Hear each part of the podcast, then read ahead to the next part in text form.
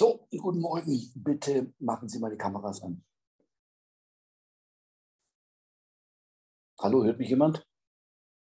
Ja. Wir müssen noch unseren Fall, ähm, unseren Fall, was war das, 15, ne? Ja, Fall 15 zu Ende bringen. Ähm, wir hatten geprüft den Anspruch im ersten Teil, Augenblick schreibt er nicht, erster Teil, Anspruch kam gegen V aus 433 Absatz 1 Satz 1 auf Vereignung und Übergabe dieser Kühlschränke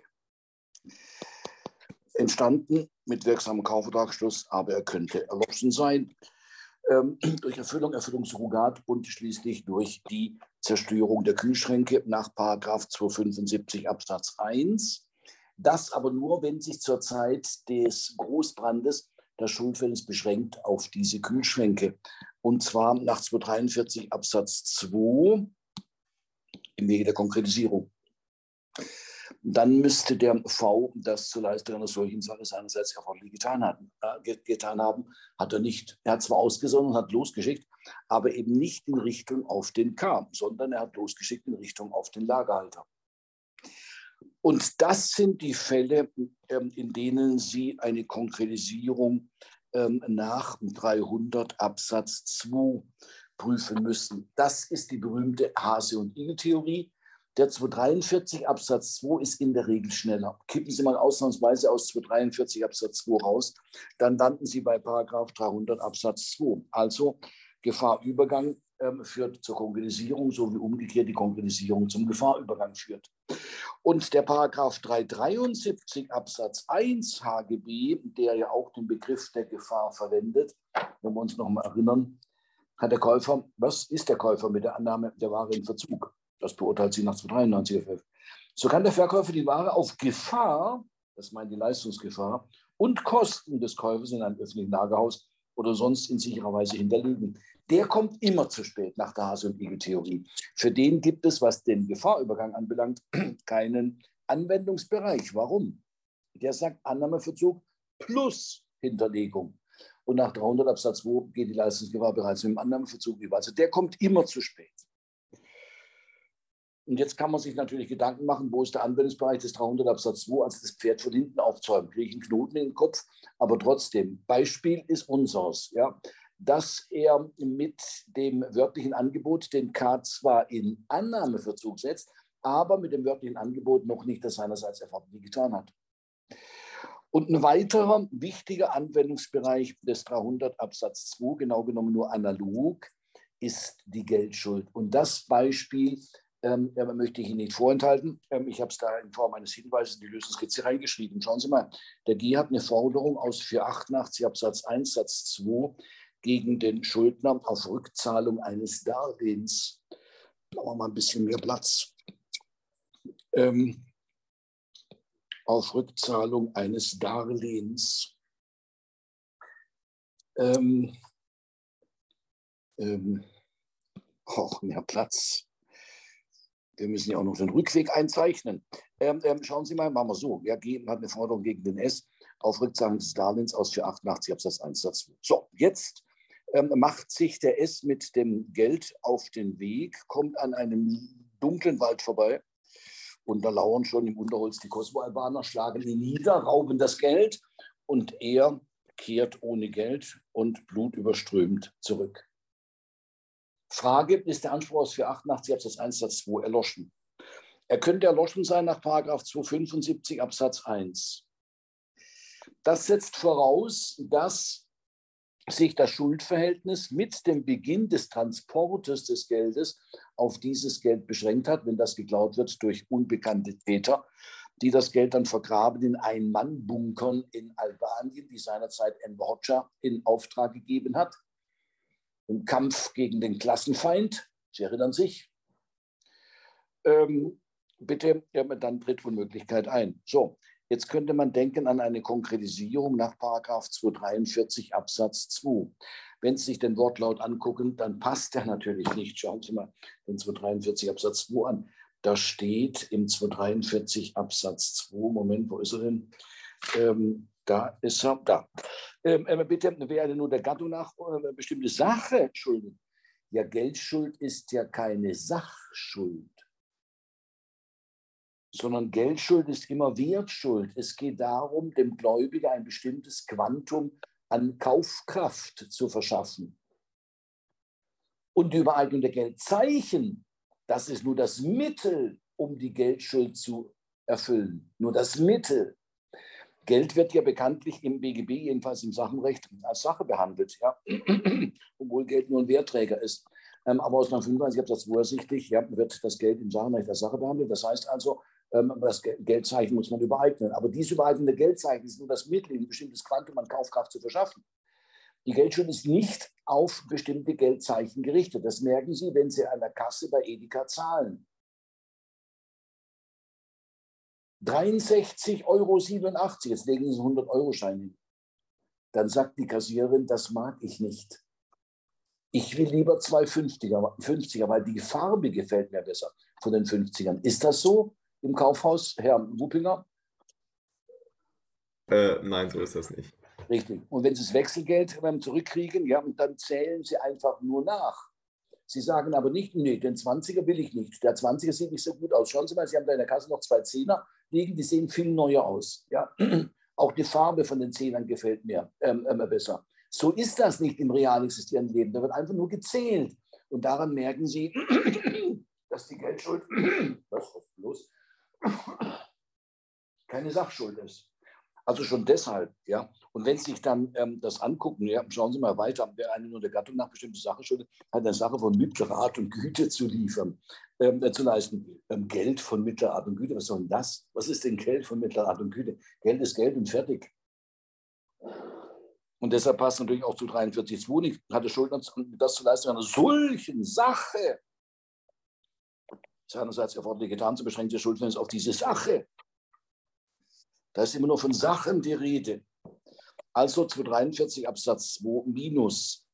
Jetzt gibt es allerdings Leute, die sagen, wir können 243 Absatz 2 analog anwenden auf die Geldschuld. Warum? Weil aus der unerschöpflichen Gattung Geld zu leisten ist. Das hat die ähm, Geldschuld mit der Gattungsschuld als Sachschuld gemein.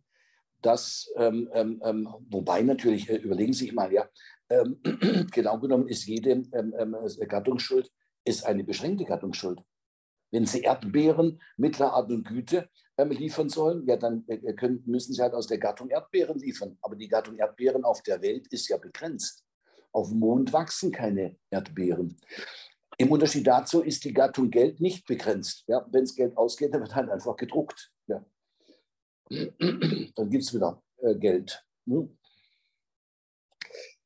Es gibt Leute, die sagen, wir können 243 Absatz 2 analog anwenden. Jetzt steht in meiner Lösungskizze, der 243 Absatz 2 analog scheitert aus, scheitert, scheitert, scheitert zumindest an 270 Absatz 1. Zumindest an 270 Absatz 1 scheitert diese Konkretisierung. Was steckt hinter diesem Wort zumindest? Da steckt eine gewaltige äh, Überlegung. Denn die Frage ist natürlich, die Natur der Geldschuld. Was die letzte Schuldleistungshandlung ist, äh, wissen wir ja, bestimmt sich nach der Art der Schuld, Natur der Geldschuld.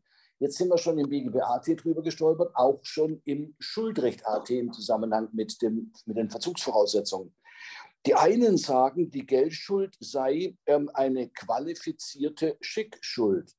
Schickschuld wegen zu 70 Absatz 4 der Leistung sonst beim Schuldner qualifiziert dadurch, dass das Untergangsrisiko nach zu 70 Absatz 1 abweichend vom Normalfall der Schickschuld von dem, Gläub, äh, von, dem, von dem Schuldner zu tragen ist.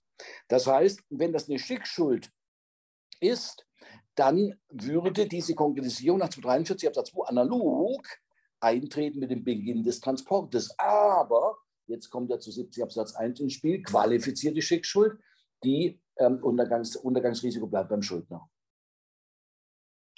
Hier passt der Satz 243 Absatz 2 scheitert zumindest an 270 Absatz 1.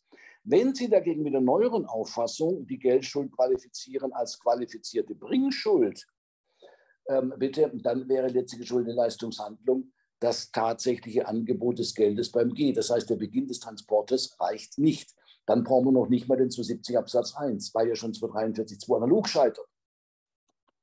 Ja? So erklärt sich der Satz 243 2 analog scheitert zumindest 170 Absatz 1. Der passt für die Geldschuld als qualifizierte Schickschuld, nicht aber für die Geldschuld als qualifizierte Bringschuld. Da brauchen wir den 270 Absatz 1 gar nicht.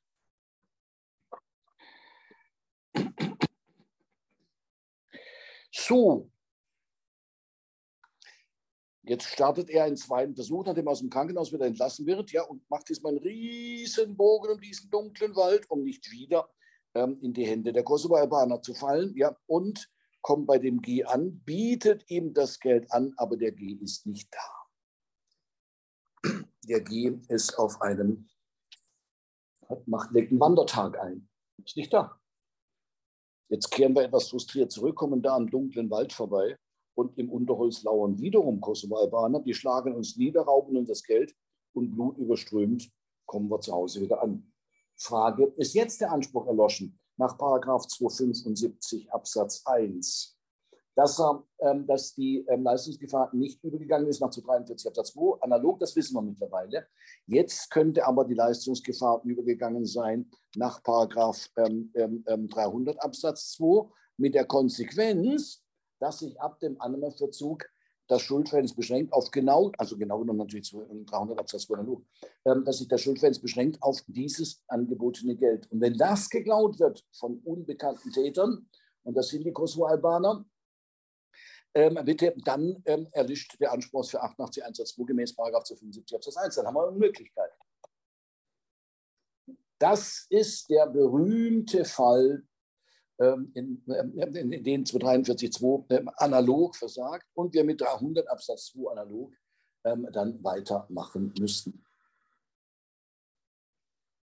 Da, das habe ich Ihnen ja als in Form eines Hinweises in die, in, in die Klausur reingeschrieben. Das ist aber ziemlich komplexe Überlegung, die dahinter steckt, ja, weil ja auch beim 243.2 analog noch die Art der Schuld mitspielt, die letztendlich aber nicht wichtig ist, weil wegen so 70 Absatz 1. So, das wäre noch der kleine Nachschlag zum ersten Teil, den ich Ihnen nicht vorenthalten wollte. So, ähm, bitte, jetzt machen wir noch den zweiten Teil zu Ende. Ähm, ähm das geht jetzt ganz schnell, da ist nichts mehr drin. Schauen Sie mal. Ähm, zweiter Teil. Wir wissen also, der V muss nicht mehr liefern. Ähm, wie heißen denn die Leute hier? VK und dahinter ein Lagerverwalter. Ähm, gut, also zweiter Teil, ähm, ähm, ähm Anspruch V gegen K. Groß A aus 433 Absatz 2 auf Zahlungskaufpreis, entstanden mit wirksamem Kaufvertragsschluss, aber könnte erloschen sein infolge der Zerstörung der Kühlschränke gemäß 326 Absatz 1 Satz 1.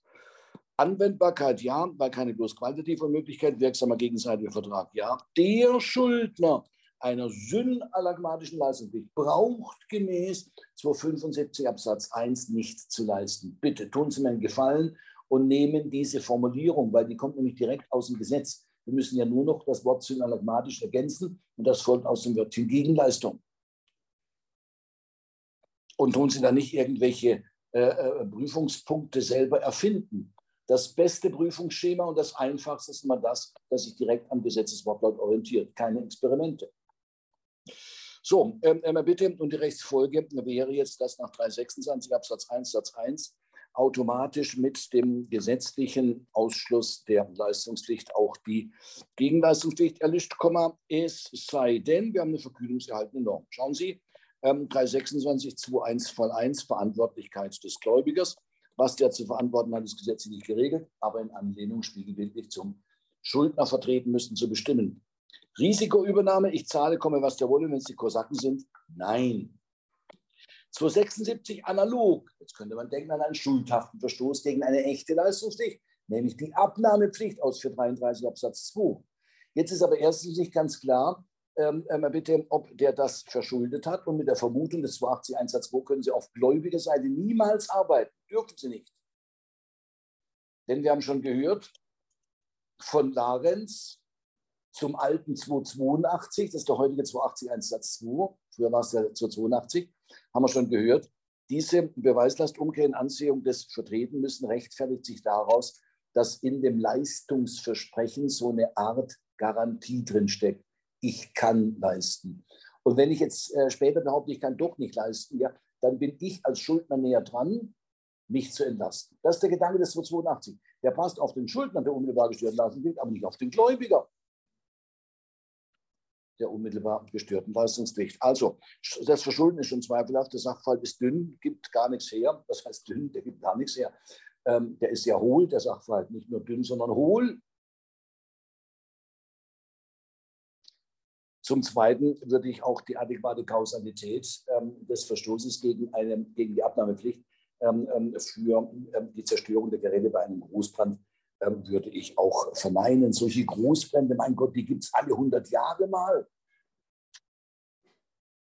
Das habe ich gerade gesehen. Notre Dame ist wieder aufgebaut worden.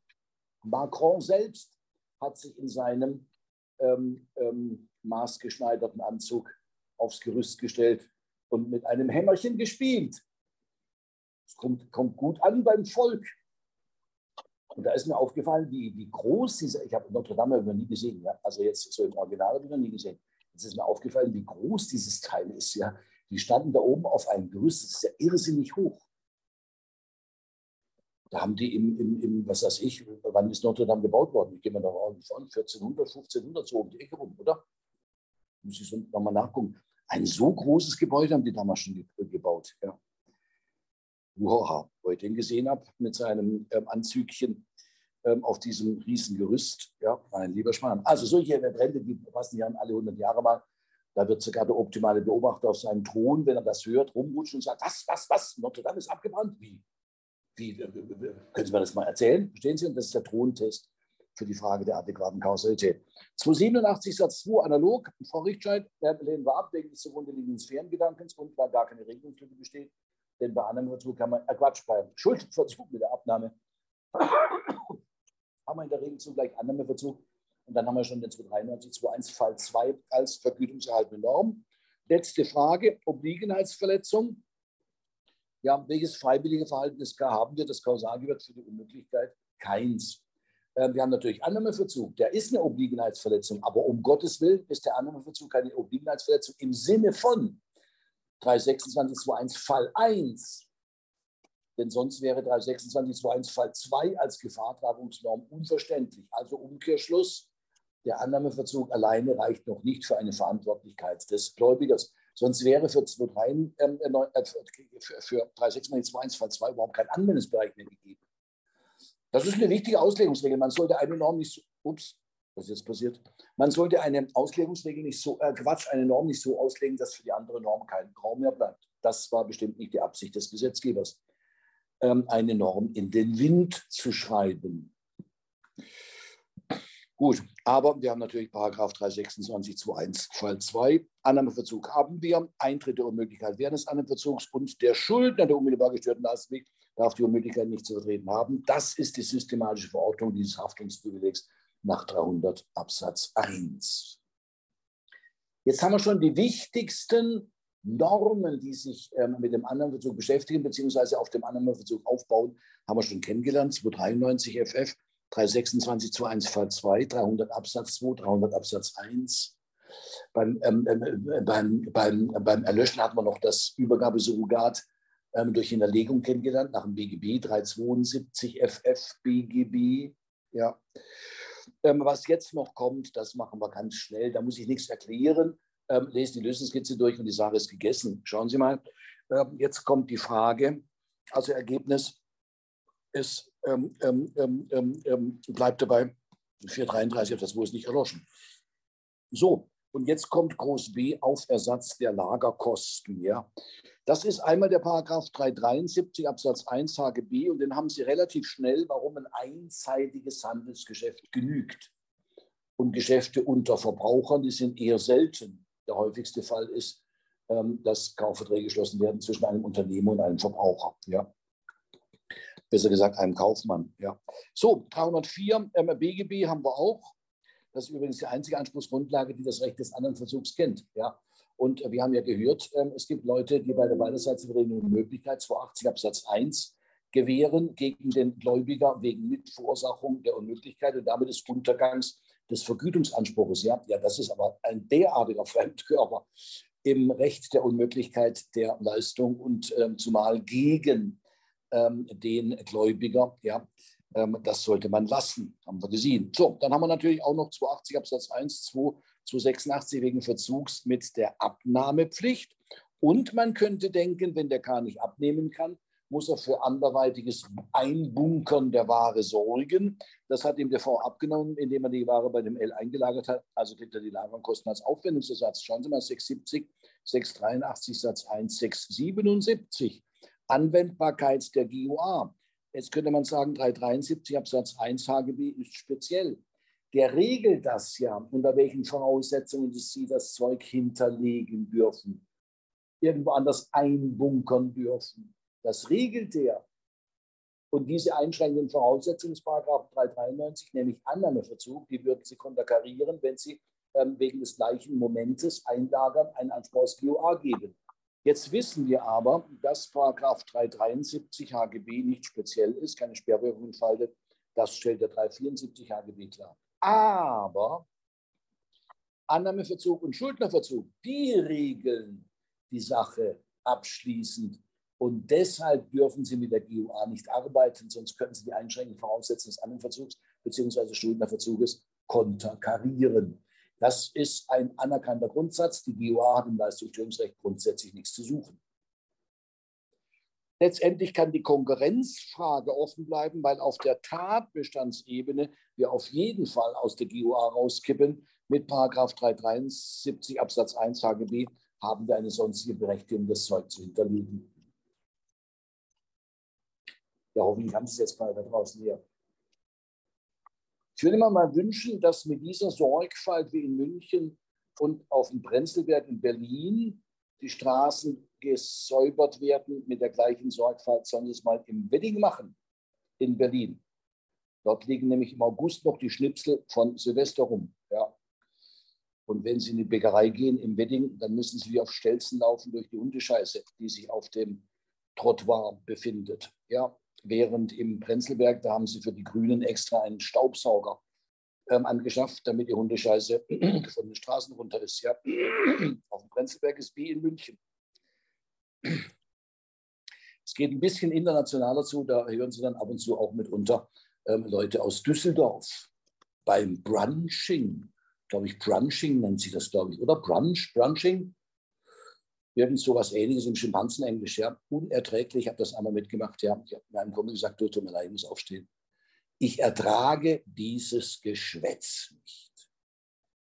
Da hocken sie dann alle rum und genießen die ersten Sonnenstrahlen und genießen das Brunching ähm, in Berliner Cafés und reden über die Welt, ja. Ähm, allein deshalb müsste man es schon in die Produktion schicken. Ja, gut. Aber es sind ja Grüne, die arbeiten ja bekanntlich nicht so an ihrem Projekt. Ja, die leben von ihren Projekten. Fragt sich nur noch, wie lange. Ja. Hoffen wir mal, ja. Hoffen wir mal, dass das irgendwann mal ein Ende nimmt. Ähm, gut, also auf der Tatbestandsebene kippen wir auf jeden Fall raus. So, das wäre ähm, mal unser Fall 15. Und jetzt sind wir aber wirklich durch mit dem Leistungsstörungsrecht. Nee, nicht ganz. Es kommt noch ein kleiner Nachschlag zum ähm, Recht der Verzögerung der Leistung, dieser 288, den werden wir jetzt noch im Zusammenhang mit der Sicherung des Leistungsverzuges durch Einreden ähm, ähm, ähm, kennenlernen. Jetzt machen wir eine kleine, ähm, kleine Bilanz, ziehen wir mal wieder. Ich habe Sie ja ziemlich gequält mit diesen Gefahrtragungsregeln, Leistungsgefahr, Vergütungsgefahr. Dann haben wir gesprochen von Gefahrübergang. Wir werden sogar ähm, ähm, im Rücktrittsrecht noch sehen, dass die Gefahr mitunter zurückspringt. So die Formulierung, die Gefahr springt zurück auf den Gläubiger. Ähm, so, jetzt ist ein klärendes Wort angebracht. Das klingt alles furchtbar kompliziert äh, diese Geschichte, Gefahrtragung, äh, Leistungsgefahr, Vergütungsgefahr, Gefahrübergang. Ähm, jetzt werde ich mal zeigen, dass es in Wirklichkeit völlig banal ist. Sie bräuchten den Begriff Gefahr genau genommen gar nicht. Ja, da staunt ihr euch, aber es ist so. Ja. Und da gibt es dann Jura-Kasper, die machen einen Riesentamtam ja, um die Gefahr. Und ähm, auch Medikus machen einen Riesentamtam. Ja, gibt sogar Leute, die haben ganze Aufsätze geschrieben über die Gefahrtragung. Ähm, ja, das ähm, braucht man nicht. Es gab mal, wie, wie hießen die, ich weiß nicht mehr, wie der Typ, typ geheißen hat, die, die, hatten so eine, so eine Abteilung Lieder, die die Welt nicht interessieren, glaube ich. Und an der nächsten Ampel steht schon die nächste, nee, und an der nächsten Lampe steht schon die nächste Schlampe. Ähm, was war das? Das war, glaube ich, das war bei RTL irgendwas, ja. die, war aber gut. War, war, war gut. Er dürfte, darf, darf man natürlich heute nicht mehr machen, ja, um Gottes Willen. Diskriminierung, ja. Lachen ist äh, auch verboten bei diesen verklemmten Grünen, ja. Ähm, darf man auch nicht mehr. Überlegen Sie mal, über was Sie da lachen. Ja. Macht jemand Ostfriesenwitz? Nix da, ja. Wissen Sie, wie die Ostfriesen ähm, das Licht abends ausschalten? Ja, die werfen mit dem Stein nach der, ähm, nach der ähm, Birne, ja. Oh, oh, oh, das darf man nicht mehr. Heutzutage dürfen Sie solche Sachen nicht mehr machen. Das ist ja eine Diskriminierung von Ostfriesen. Stehen Sie? Ja, ja. Ähm, deshalb darf, glaube ich, auch Otto nicht mehr auftreten. Ja? Das ist ja diskriminierend, was dieser Kerl da macht. Ja? Der muss ja in den Knast.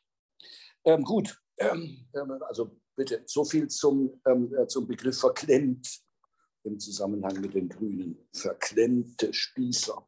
So, gut, los geht's. Ähm, Gefahr und Gefahrtragung im deutschen Leistungsstörungsrecht. Das gilt also nicht nur für die Frage der Unmöglichkeit. Hallo, Leistungsstörungsrecht umfassend. Ja. Wobei natürlich im Rahmen der Unmöglichkeit hat das natürlich, dann wird es am plastischsten. Ja. Aber das gilt nicht nur für die Unmöglichkeit. Gefahren und Gefahrtragung im deutschen Leistungsstörungsrecht. Denken Sie mal nur ähm, an das kaufrechtliche Gewährleistungsrecht. Dort muss nämlich der Mangel vorhanden sein zur Zeit des Gefahrübergangs. So, so steht es im Gesetz. Da wird uns im Rahmen der Gewährleistungshaftung diese ganze Geschichte wieder um die Ohren rumgehauen. Was für eine Gefahr ist das überhaupt? Ja? Wie geht sie über? Geht sie wirklich über? Ja. Ähm, also Gefahr und Gefahrtragung im deutschen Leistungsstörungsrecht, was weiß ich, was die Japaner da ähm, geregelt haben. Bevor wir uns jetzt mit diesen Gefahrtragungsregeln beschäftigen, müssen wir uns erstmal klar machen, ähm, ähm, ähm was ist eigentlich Gefahr? Wir müssen das begrifflich ähm, fassen können. Der Begriff, sagt Bertolt Brecht, ist der Griff, den Sie an die Sache anlegen, um sie zu greifen und damit zu begreifen. Respekt, Bertolt Brecht, genial definiert. Ja. Umso wichtiger in der heutigen begriffslosen Zeit, wo irgendwelche Quatschbacken da in irgendwelchen Talkshows auftauchen, immer dieselbe Scheiße, die langweilige Scheiße äh, verzapfen. Ja, furchtbar. Gefahr und Gefahrtragung im deutschen Leistungsstörungsrecht. Gefahr ist gleich, Achtung, jetzt kommt die Definition, das Risiko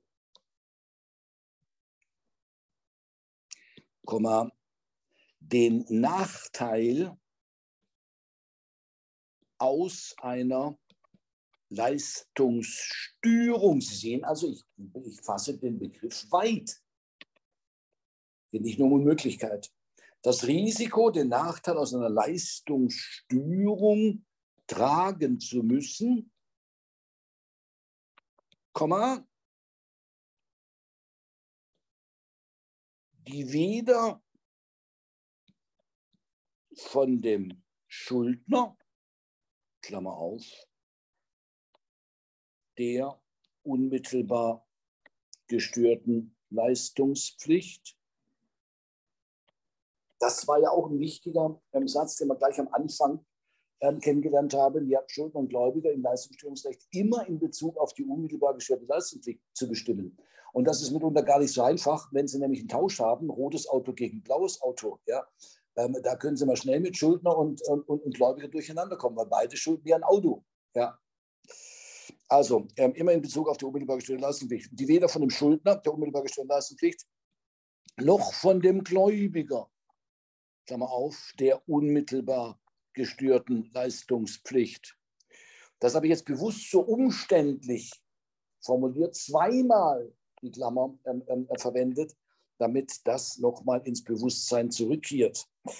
Also die weder von dem Schuldner, der unmittelbar gestörten Leistungspflicht, noch von dem Gläubiger, der unmittelbar gestörten Leistungspflicht, zu vertreten, Querstrich, verantworten.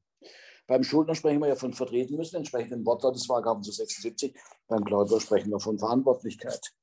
Also das Risiko, den Nachteil einer Leistungsstörung tragen zu müssen, äh, die weder von den Schuldnern noch von dem Gläubiger zu vertreten, zu verantworten ist. Häufig wird Gefahr mit Zufall gleichgesetzt. Das ist nicht ganz korrekt, denn wir haben gehört, während des Verzugs haftet der Schuldner auch für Zufall hat er Zufall zu vertreten. Und damit geht es eben gerade nicht um die Gefahrtragungsproblematik.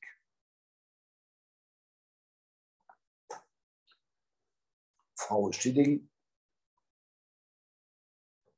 Ja. Ist in Urlaub. Ja, so halb. Ja, ja, man sieht es man, man an, der, man an den Wänden. Ähm, ich bin jetzt ganz neugierig und will da hinten zum Fenster rausgucken. Ja, ähm, ja. gut. Ähm, ja, geht mir nichts an, Frau Schilling. Ja, müssen Sie mir gar nicht sagen. Aber ähm, gut, bin halt ein bisschen neugierig. Ähm, aber es sieht schön aus. Es ist ein sehr schönes Holz. Ja. Ähm, gefällt mir. Ja. ja, das ist, ja, ja, das ist gut. ja, was ist es für Holz? Sie es zufällig? Das weiß ich leider nicht. Nein. Ja, ja, das macht nichts. Das macht nichts. Ja. Gut, ähm, ja, nicht ablenken, ähm, ähm, bitte. So, und jetzt, nachdem wir den Begriff geklärt haben, können wir die beiden Erscheinungsformen vom Begriff zur Phänomenologie, vom Wesen zur Erscheinung. Jetzt können wir uns die beiden Erscheinungsformen angucken, nämlich ähm, Stichwort Leistungsgefahr und Vergütungsgefahr.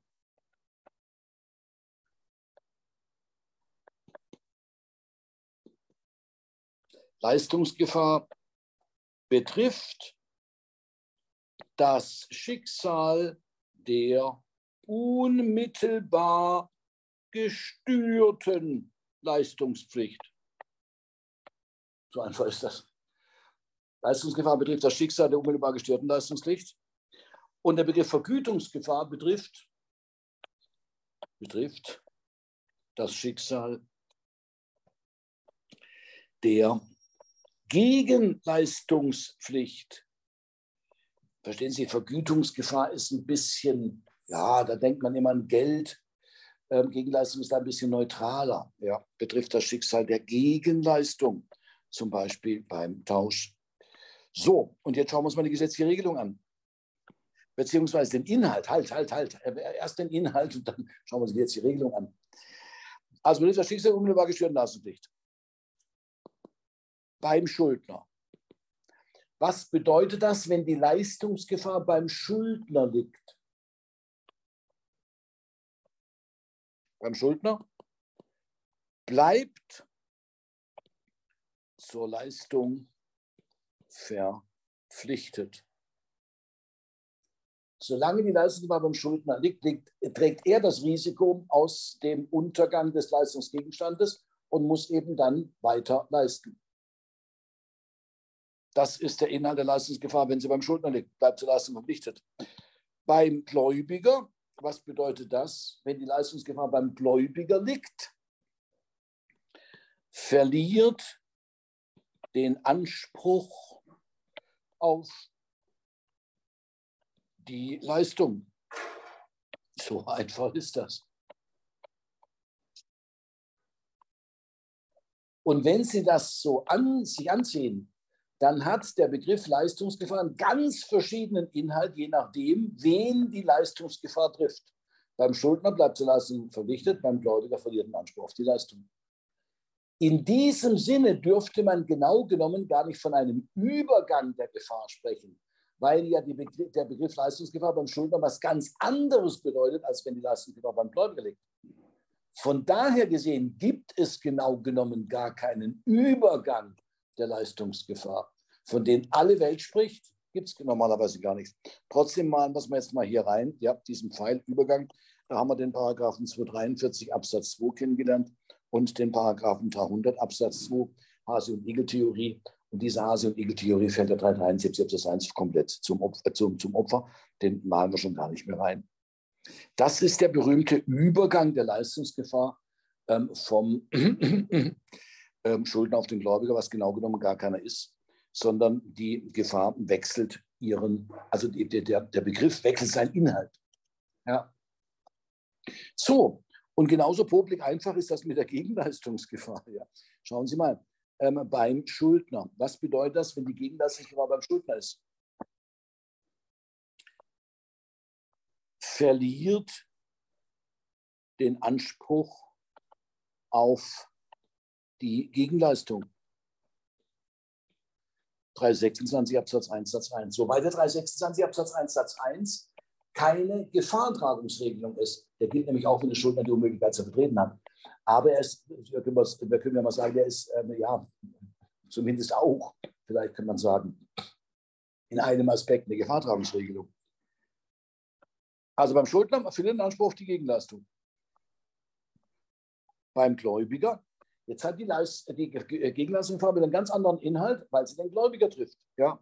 Ähm, beim Gläubiger bleibt zur Gegenleistung verpflichtet,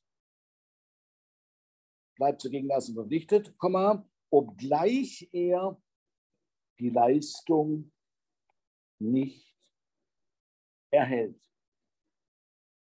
Bleibt zur Gegenleistung verpflichtet, obgleich er die Leistung nicht erhält.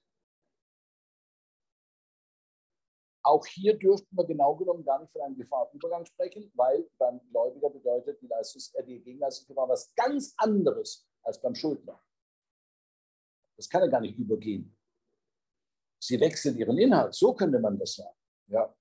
Aber Übergang ist an sich nicht gut, aber was soll's, wir machen es trotzdem mal so rein.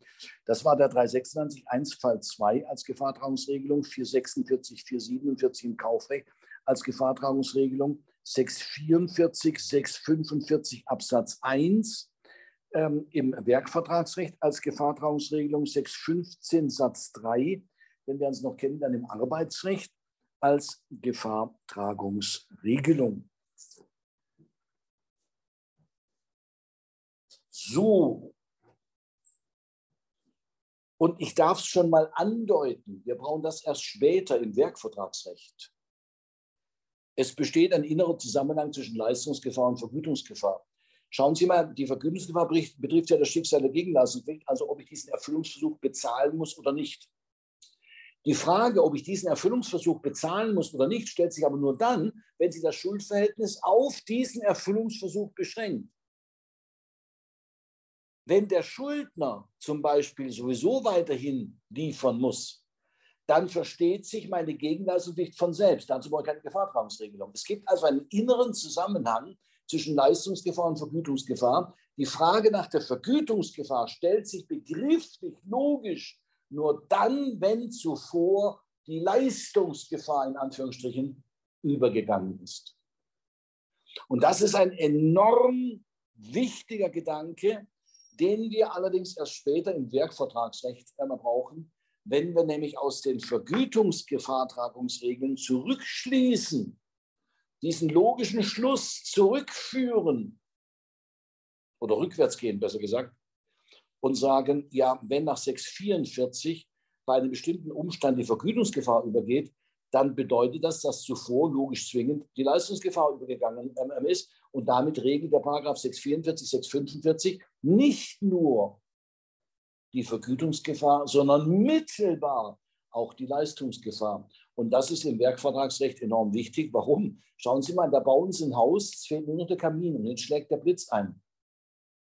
Jetzt müssten Sie wegen der Erfolgsbesogenheit des Werkvertrages an sich weiterbauen. Dann kommen die Hunnen und reiten das Haus in Grund und Boden. Da müssten Sie wegen der Erfolgsbesogenheit des Werkvertrages nochmal aufbauen. Nachdem sie es aufgebaut haben, fällt wieder der Kamin, ähm, kommt ähm, ein Terroranschlag der Nachbarskinder ähm, und ähm, ähm, ähm, reißt die ganze Baustelle in die Luft. Verstehen Sie? Jetzt müssen Sie wegen der Erfolgsbezogenheit des Werkvertrages wieder aufbauen. Und wenn Sie noch nicht gestorben sind, dann müssen Sie weiter aufbauen. Ja?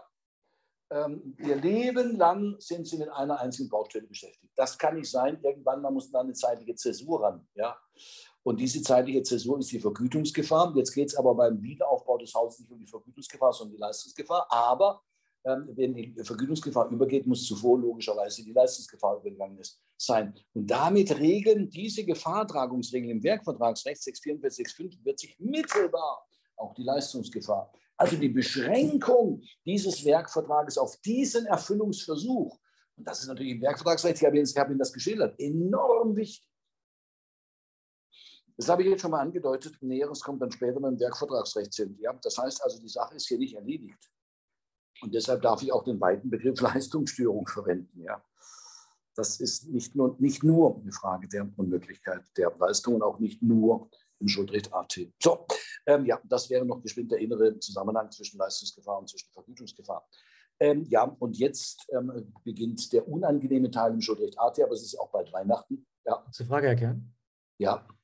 Äh, könnte man diesen Gedanken irgendwie noch zusammenfassen in diese Übersicht, noch mit, mit reinbringen, in einem Satz oder in zwei Sätzen? Wäre das möglich? Ähm,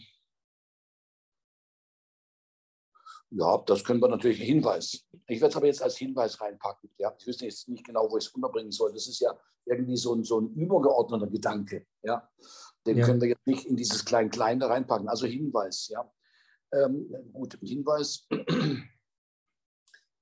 Ähm, die Frage der Vergütungsgefahr stellt sich nur, wenn zuvor oder gleichzeitig. Die Frage der Vergütungsgefahr stellt sich nur, wenn zuvor oder gleichzeitig die Leistungsgefahr übergegangen ist. Die Frage der Vergnügungswahr stellt sich nur, logisch, also ob ich einen Erfüllungsversuch bezahlen muss, ja, ähm, wenn zuvor oder gleichzeitig die Leistungsgefahr übergegangen ist. Um das zu veranschaulichen, der zweite Satz, Sie wollten ja zwei Sätze haben, Herr Dester, ähm, so regeln. Bitte was? Nee, ich hab, das war nur ein Vorschlag. Es können ja, also es ist mir egal, wie viele Sätze. ja, nee, aber Sie, Sie, Sie ja. sagen, Sie, Sie, wollen zwei Sätze, Sie kriegen zwei Sätze. Ja. Ähm, ähm, so Regeln, die 644 und 645, bei 645 ist ein bisschen strittig, ja, aber das ist mir wurscht, ich mache es auch so im Werkvertragsrecht. So Regeln zum Beispiel, so Regeln zum Beispiel, jetzt tun wir das konkretisieren, ja, so Regeln zum Beispiel so Regeln. Zum Beispiel die 644 und 645 damit, damit, damit mittelbar auch den Übergang der Leistungsgefahr im Werkrecht so regeln, zum Beispiel die 644 und 645, damit mittelbar auch den Übergang der Leistungsgefahr im Werkrecht. Das ist die praktische Anwendung dieses ähm, ähm, logischen Zusammenhangs, dieses ersten Satzes, ja, ähm, ähm dieses logischen Zusammenhangs zwischen Vergütungsgefahr und Leistungsgefahr. Solange also der Schuldner die Leistungsgefahr noch trägt, ähm, muss er ja weiterhin leisten. Und dass ich dann zahlen muss, versteht sich von selbst. Ähm, die Frage ist nur, ähm, die Frage nach der, Gefahr, nach der Vergütungsgefahr stellt sich nur dann, ähm, wenn die Leistung nur noch ein rauchender Trümmerhaufen ist. Ob ich diesen rauchenden Trümmerhaufen bezahlen muss, ja, das ist keine Frage der Logik, keine Frage des Synallagmas, sondern das ist eine Frage der Gefahrtragungsregelung. Ja. Aber dass ich natürlich ähm, zahlen muss, solange der Schuldner noch zur Leistung verpflichtet ist, das folgt bereits aus dem Synallagma. Da brauche ich keine ähm, Gefahrtragungsregelung. Das ist das ursprüngliche Sinn Allagma. Das ist die vertragliche Vereinbarung. Das ist die privatautonome ähm, Regelung zwischen zwei westlich weißen Konkurrenzsubjekten. Gut, ähm, wir kommen jetzt zum unangenehmen Teil ähm, vom Schulrecht AT. Jede Woche kommt was Neues. Aber es ist ja bald Weihnachten. Ja, gibt es Zimtsterne mit so einem Zuckerguss obendrauf. Mmh. Und natürlich, je nach finanzieller Kraft des Haushaltes, gibt es natürlich auch Geschenke. Der eine kriegt halt eine Krawatte von Job, immerhin Seite, und der andere kriegt ein SUV. Der steht da neben, nicht unterm Weihnachtsbaum, sondern neben dem Weihnachtsbaum. Ja. Ähm, und so ist auch wieder für Gerechtigkeit gesorgt. Ja. Die Leistungsträger die verschenken SUVs und die Loser verschenken dann eben Job Krawatt. Ne? Also auch an Weihnachten ein ähm, deutliches Abbild ähm, unserer Gesellschaft. Ja, die Leistungsträger. Am, am, am, tüchtigsten sind natürlich diejenigen, die erben. Ja, das ist, das ist klar. Ihr habt das auch die einzige Chance nebenbei bemerkt. Ja, ich habe Ihnen schon mal gesagt, versuchen Sie mal, machen Sie das doch mal. Versuchen Sie mal in der fünften Runde Monopoly mit dem Geld, was Sie von der Bank kriegen, das Spiel zu gewinnen. Machen Sie das mal nachdem die ganzen Straßen schon verkauft worden sind. An jeder Straßenecke können Sie, äh, können Sie ähm, äh, Miete bezahlen, ja? können Sie andere Leute reich machen. Machen Sie das doch mal. Diese Mehr vom Tellerwäscher zum Millionär, ähm, das ist die Ausnahme und Ausnahme bestätigt die Regel. Mit Arbeit kommen Sie ja nicht rein. Also bitte erben Sie, anstatt zu arbeiten. Das ist der Quatsch. Gut, Ähm, das nur noch mal geschwind ähm, zur Erinnerung, ja, damit Sie keine, keine Illusion machen über diese Gesellschaft. So, ähm, also ähm, es ist bald Weihnachten, dann muss man das aushalten, dass jede Woche was Neues kommt. Ja, das ist jetzt ein bisschen anstrengend.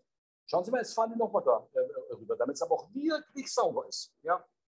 Das ist ja wie ein Brenzelberg. Ja, die Grünen möchten es halt schön, schön sauber haben. Da können sie dann ihre Geranientöpfe aufstellen und so weiter. Ja. Ähm, ich weiß es nicht mehr ganz genau, wer über die Geranientöpfe äh, philosophiert hat und über die Spieße, die sie aufstellt. Ja, dann fällt mir jetzt der Name nicht mehr ein, sonst würde ich Ihnen das empfehlen zu lesen. Ja, gut, also jetzt bitte, ähm, ähm, ähm, wir müssen ähm, uns ranhalten. Unser Thema heute lautet, Achtung, Sicherung des Leistungsvollzugs durch Einreden. Unser Thema lautet nicht einfach nur Einreden und Durchsetzbarkeit des Anspruchs, das geht natürlich viel weiter. Zum Beispiel die Verjährungseinrede ist eine Einrede, die hindert die Durchsetzbarkeit des Anspruchs. Aber die hat mit einer Sicherung des Leistungsvollzugs nichts zu tun. Im Gegenteil, ja. Wenn sich jemand auf Verjährung beruft, dann muss er ja gerade nicht mehr leisten. Ja. Die, äh, unser Thema lautet Sicherung des Leistungsvollzugs ähm, durch Einreden. Und da ähm, ähm, gibt es ähm, zwei große Einreden und genau von links nach rechts, wie immer mit meinen Übersichten, ja, prüfen Sie das in der Klausur durch. Das eine geht nämlich dem anderen vor. Da haben wir zunächst mal die besondere Einrede des 320 für synalagmatische Leistungspflichten im Rahmen gegenseitiger Verträge. Besondere Einrede, das bringt zum Ausdruck, die ist speziell, äh, besondere Einrede des Paragraph 120 für Sünden allegmanische Leistungspflichten im Rahmen gegenseitiger Verträge. Man nennt das ganze Ding auch funktionelles Synalagma als Folge des genetischen Synalagmas. Was heißt genetisches Synalagma? Das heißt, die eine Verbindlichkeit wird nur um die anderen willen übernommen und funktionelles Synalagma bedeutet dann beim Leistungsaustausch, der eine ist nur um der anderen willen zu erfüllen. Ja, das genetische Synalagma führt dann zum funktionellen Synalagma. So, schauen Sie mal den Paragraphen 320 an. Das klingt natürlich jetzt alles noch sehr abstrakt, aber wir machen uns mal ein bisschen mit dem Wortlaut vertraut. Wir können doch nicht schaden.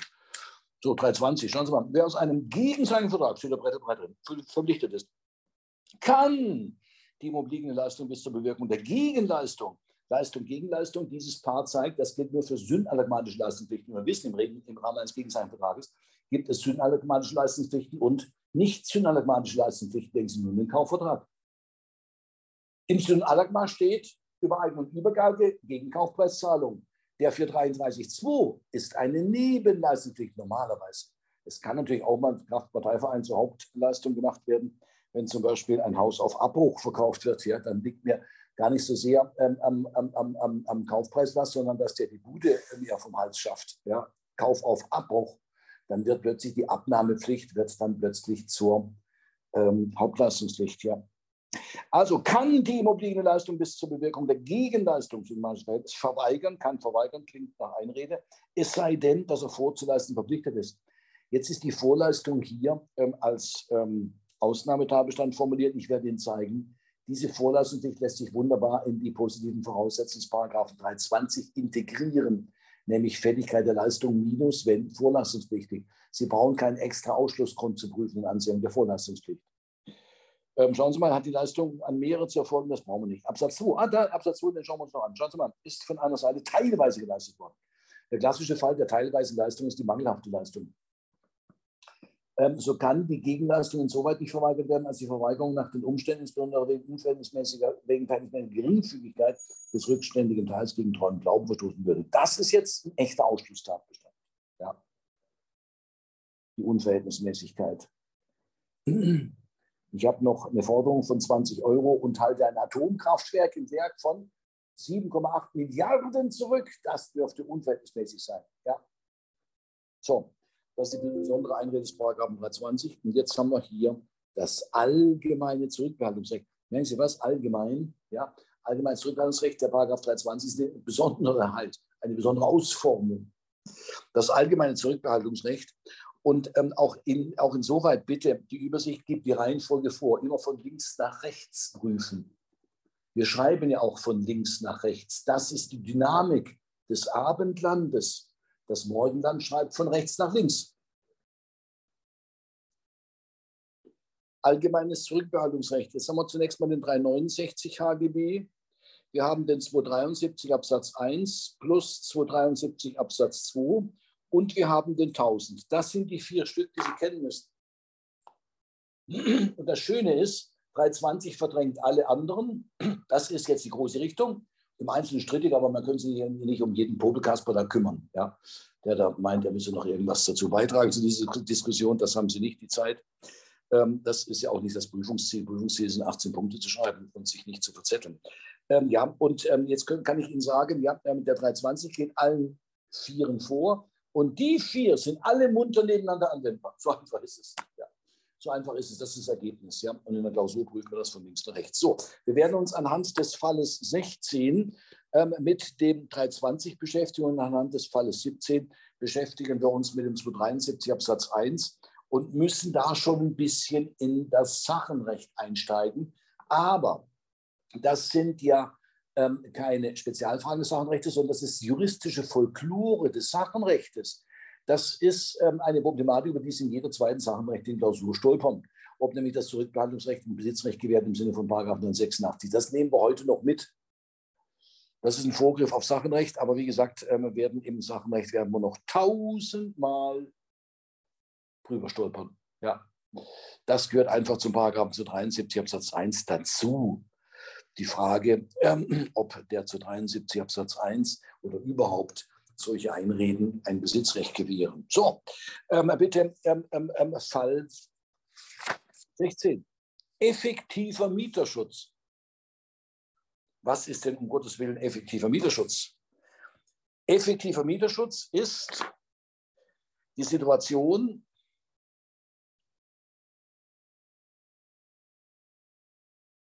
die uns lehrt, dass das maßvolle Zudrehen des Geldhahns die Kooperationsbereitschaft unserer Vermieter ungeheuer zu fördern geeignet ist.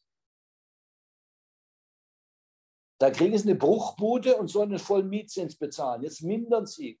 Glauben Sie, das interessiert den Vermieter, der mit seinen Maklern in Südafrika auf der Löwenjagd ist? Nein. Aber drehen Sie mal den Geldhahn komplett zu, dann werden die meistens munter. Unsere Vermieter, die ja bekanntlich ihren Lebensunterhalt mit arbeitslosem Einkommen bestreiten, dann haben sie nämlich keins mehr. Dann steht plötzlich das Gespenst äh, an der Wand, zeichnet sich ab, arbeiten. Arbeiten, arbeiten tut nur der Pöbel. Man arbeitet doch nicht. Nein, man ist auf der Löwenjagd in Südafrika mit den Maklern zusammen. Ähm, ja, ähm, bitte, ähm, deshalb nennen Sie das effektiver Mieterschutz. Und das ist eine Situation, ähm, ich werde Ihnen das zeigen, ähm, ähm, die einige Studenten über die Jahre hinweg, die das bei mir gehört haben, in die Praxis umgesetzt haben.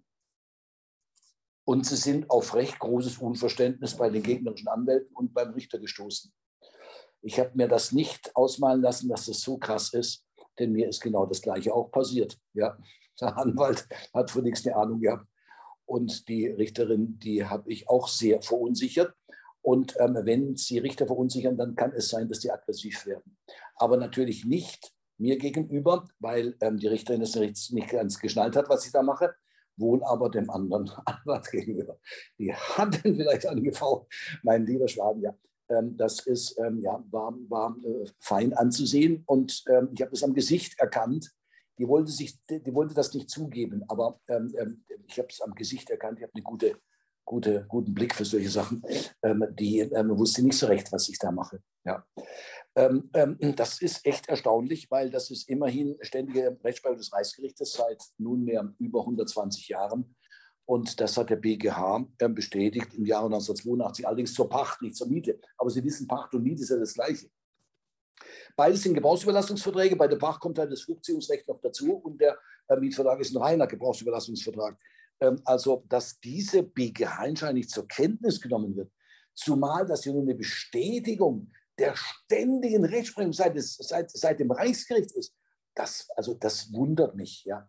Das wundert mich. Ich werde Ihnen heute mal zeigen, ähm, selbst wenn das Minderungsrecht ausgeschlossen ist, können Sie immer noch gestützt auf den Mängelbeseitigungsanspruch die Mietzahlung ganz einstellen. Und das ist natürlich die, äh, das ist natürlich die Kombination, die die Kooperationsbereitschaft des Vermieters fördert, nämlich nicht nur mindern, sondern die Mietzahlung daneben ganz einstellen. Das ist, wie gesagt, seit, 100, seit über 100 Jahren ist es anerkannt. Weiß gar nicht, warum die Leute da so komisch gucken. Also los geht's mit schriftlichem Vertrag. Schriftlichem Vertrag, ups, äh, vom 15.04.2023 vermietet Architekt Viktor Fossius. Schauen Sie mal, ein Architekt ist ein Architekt-Unternehmer. Äh, ja, soweit es um seine Architektentätigkeit jetzt geht, geht. Aber jetzt vermietet er. Jetzt vermietet er. Das dürfte eine Maßnahme der Vermögensverwaltung sein. Und Verwaltung von eigenem Vermögen ist kein Gewerbe und damit ist er nicht Kaufmann. Darum geht es aber gar nicht. Darum ist er nicht Unternehmer. Vermieter sind in der Regel nicht Unternehmer. Passen Sie höllisch auf. Ja. Ähm, es sei denn natürlich, Sie haben 50 ähm, ähm, ähm, Wohnungen, ähm, dann bedarf die Verwaltung dieser Wohnung schon ähm, einen in schaufmännischer Weise eingerichteten Geschäftsbetrieb. Dann sind Sie nicht nur Unternehmer, sondern sogar, sogar Kaufleute. Ja. Und die Wohnungsbaugesellschaften natürlich sowieso, ja. Mein Gott, die haben ja 3000 Wohnungen, 5000, 10.000 Wohnungen, ja. Denken Sie mal an, Von, wie heißt die, Von, Von, Von, Von Vovia? Von, Von Vovia? Irgend sowas ähnliches, ja. Ähm, jedenfalls ähm, in Berlin ist der, läuft ja eine Bürgerinitiative, ja, ähm, diese ganzen Buden zu enteignen und in kollektives Eigentum umzuwandeln. Die Grenze soll, glaube ich, bei 3000 Wohnungen liegen. In Frankfurt gibt es die gleiche Initiative mittlerweile. Die Grenze liegt bei 2000 Wohnungen. Freunde, ähm, warum denn so bescheiden? Ich würde die Grenze auf 10 Wohnungen setzen. Als Anfang, nur als Anfang. Ja, Wer mehr als zehn Wohnungen hat, wird enteignet, fertig aus. Ähm, gut, also ja, so weit sind wir noch nicht. Ja. Ich weiß gar nicht, ob das, wie das weitergeht in Berlin mit dieser, mit dieser Initiative. Ja, 3000 Wohnungen. Da gibt es offenbar Leute, die haben 3000 Wohnungen. ja, und machen Geschäfte. Müssen sie auch machen, sonst gehen sie unter. Ja, in der, der Berliner Gesellschaft heißt ja jeder gegen jeden oder ein Kapitalist schlägt viele tot. Also, mit schriftlichem Vertrag 15.04.2023 für dieser Architekt. Jetzt gehen wir davon aus, der ist Verbraucher. Der ist Verbraucher. Sein in Augsburg gelegenes mit einer Werkstatthalle bebautes Grundstück für die Dauer von fünf Jahren, jetzt wissen wir auch, warum das schriftlich erfolgen muss, an Martin Murix zum Betrieb einer Kfz-Reparaturwerkstatt und des Autozubehörhandels. Der Martin Murix, der ist natürlich Kauf, äh, der ist natürlich Unternehmer. Ja, der ist Unternehmer. Ähm, und damit haben wir einen Verbrauchergläubiger und einen Unternehmerschuldner. Ähm, ja, das wird wichtig sein bei der äh, äh, Diskussion um die Höhe des ähm, Zinssatzes als Verzögerungsschaden. So, ähm, bitte, das wäre also erstens, wann war das? Am 15.04.2023 schließen die einen Mietvertrag von 35 FF. So, und jetzt ist das Wichtigste im Mietrecht, das werde ich Ihnen gleich zeigen, die Klasse von Mietvertrag festzulegen. Wir werden gleich sehen, was es alles gibt. Und davon hängt ab, welche Normen einschlägig sind, beziehungsweise über welche Verweisungsketten Sie zu welcher Norm kommen. Nach dem neuen Konzept des Mietrechts ist nämlich die Wohnraummiete das Modell. Und bei der Geschäftsraummiete und bei der Grundstücksmiete und so weiter wird es dann auf dieses Modell verwiesen, aber eben nicht eins zu eins. Ja? Da müssen Sie höllisch aufpassen. Was für eine Klasse von Mietvertrag haben wir? Das ist das Erste, was Sie im Mietrecht immer festlegen müssen eine Kfz-Reparaturwerkstatt, ähm, ähm, äh, also im Werkstatthalle äh, bebautes Grundstück. Jetzt könnte man Grundstücksmiete denken, aber da ist eine Werkstatthalle drauf. Ich will ja nicht das Grundstück, sondern ich will die Werkstatthalle.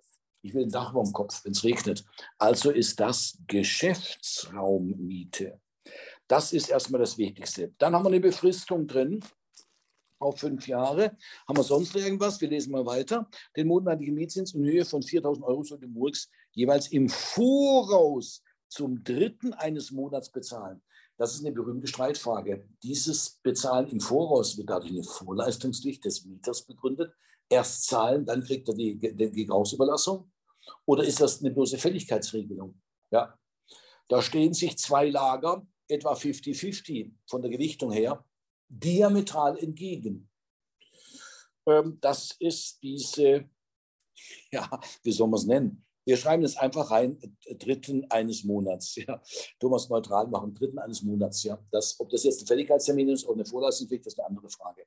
Der dritte eines Monats, und das entspricht nebenbei bemerkt der gesetzlichen Regelung. Schauen Sie mal den Paragraph 556 an. 556 äh, B, da steht es. Da steht sogar Fälligkeit der Miete drüber. Ja, wie da ähm, ähm, Paarland Weidenkaff, äh, nicht Paarland Grüneberg Weidenkaff, um Gottes Willen, ähm, ähm, auf die Idee kommen kann, dass es eine, da wird eine Vorlassungspflicht begründet, da steht auch oben drüber Fälligkeit der Miete. Ja, so hat es offenbar der CA Beck Verlag gesehen. Ja, nicht vielleicht der Gesetzgeber, was soll's. Also schauen Sie mal, der Miete ist zu Beginn spätestens im dritten bis zum dritten Werktag der einzelnen Zeitabschnitte zu entrichten nach denen sie bemessen ist. Wenn Sie aber jetzt mal die systematische Stellung angucken, dann gilt das nur für die Wohnraummiete. Schauen Sie mal, entspricht 556b. Aber wir brauchen eine Verweisungsnorm. Wir haben ja keine Wohnraummiete, sondern Geschäftsraummiete. Und jetzt schlagen Sie mal die 578 FF auf und da werden wir jetzt ein paar äh, Sachen unterstreichen. Denn bitte, diese Verweisungskette sich im Examen mühselig zusammensuchen, ja, da ging es Ihr Kopfweh. Wir tun das unterstreichen, sonst tun Sie gar nichts machen. Einfach nur das jetzt unterstreichen, was ich Ihnen sage. Ähm, und dann werden Sie ganz schnell die Einschläge genommen finden, auf einen Blick. Das im Examen raussuchen, nee, das würde ich Ihnen nicht empfehlen. Schauen Sie mal 578 an, da steht aufs Mietverhältnis über Grundstücke. Unterstreichen Sie mal das Wort Grundstücke. Das ist auch eine Klasse von Mietverträgen, Mietverträge über Grundstücke. Sind die Vorschriften der 550 bla bla bla entsprechend anzuwenden? Ähm, ist der eigentlich der 556b dabei? Augenblick. Nee, das ist gerade nicht dabei. Schauen Sie mal, 550, 554, 562.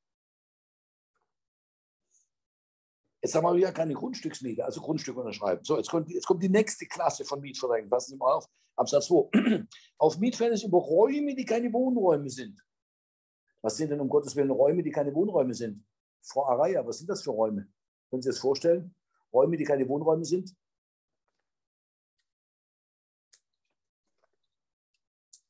Ähm, gewerbliche Räume. Richtig. Also Diese ganzen Türme, man, man muss ja wirklich heutzutage sprechen von Türmen. Ja? Die ganzen Türme vollgestopft mit unnötigen Sesselfurzern, die nichts anderes zu tun haben, als im Zeitalter der Digitalisierung da blöd rumzusitzen. Ja? Ab in die Produktion, verdammt nochmal. Das braucht man doch alles gar nicht. Im Zuge der Digitalisierung ist alles viel schwieriger geworden. Ja? Alles viel aufwendiger geworden. Der Verwaltungsaufwand ist viel größer als früher. Ja. Räume, die keine Wohnräume sind, zum Beispiel Geschäftsräume, Büroräume, aber auch Garagen. Ja. Obwohl Sie in der Garage normalerweise kein Gewerbe betreiben, es sei denn, Sie heißen natürlich Herr Amazon, der aus der Garage heraus ähm, oder, oder äh, Bill Gates aus der Garage heraus ist er zu einem der reichsten Männer der Welt geworden. Man sieht heute noch den Herrn Amazon, wie er durch München rennt und überall äh, leicht gehetzt die Pakete zustellt, die Amazon-Pakete zustellt. Ja? Er hat mit eigener Hände Arbeit, ist ja zu einem der reichsten Männer der Welt geworden. Sehen Sie, Arbeit lohnt sich. Nur rennt nicht Herr Amazon durch die Gegend in München, sondern das sind alles arme Paketzusteller. Durch eigene Hände Arbeit werden sie nämlich nicht reich. Ja. Durch fremde Arbeit, erhände Arbeit schon, wenn sie sich den Mehrwert anderer Leute aneignen. Dadurch wird man reich. Also, nochmal, auf Mietverhältnis über Räume, die keine Wohnräume sind, unterstreichen Sie Räume, die keine Wohnräume sind. Das ist die nächste Klasse von Mietverträgen. Sind die Absätze 1 genannten Vorschriften sowie, jetzt können wir mal gucken, ob da vielleicht der 556 dabei ist. Schauen Sie mal. Äh, wobei wir natürlich jetzt auch, ähm, achso, wir haben ja Räume, die keine Wohnräume sind. Das haben wir. Das haben wir. Wir haben Geschäftsräume. Ja, wir haben Raummiete. Das passt. Ähm, schauen Sie mal für, für 55, äh, 55D, 55E, 55F. Was? Und 569.2 entsprechend anzuwenden. Scheiße. 556b ist nicht dabei. Merken Sie was? Schauen Sie mal Absatz 3. Auch Verträge über die Anmietung, äh, über die Anmietung von Räumen. Unterscheiden Sie mal Räumen. Räume, das wären ja dann auch Wohnräume. Ne?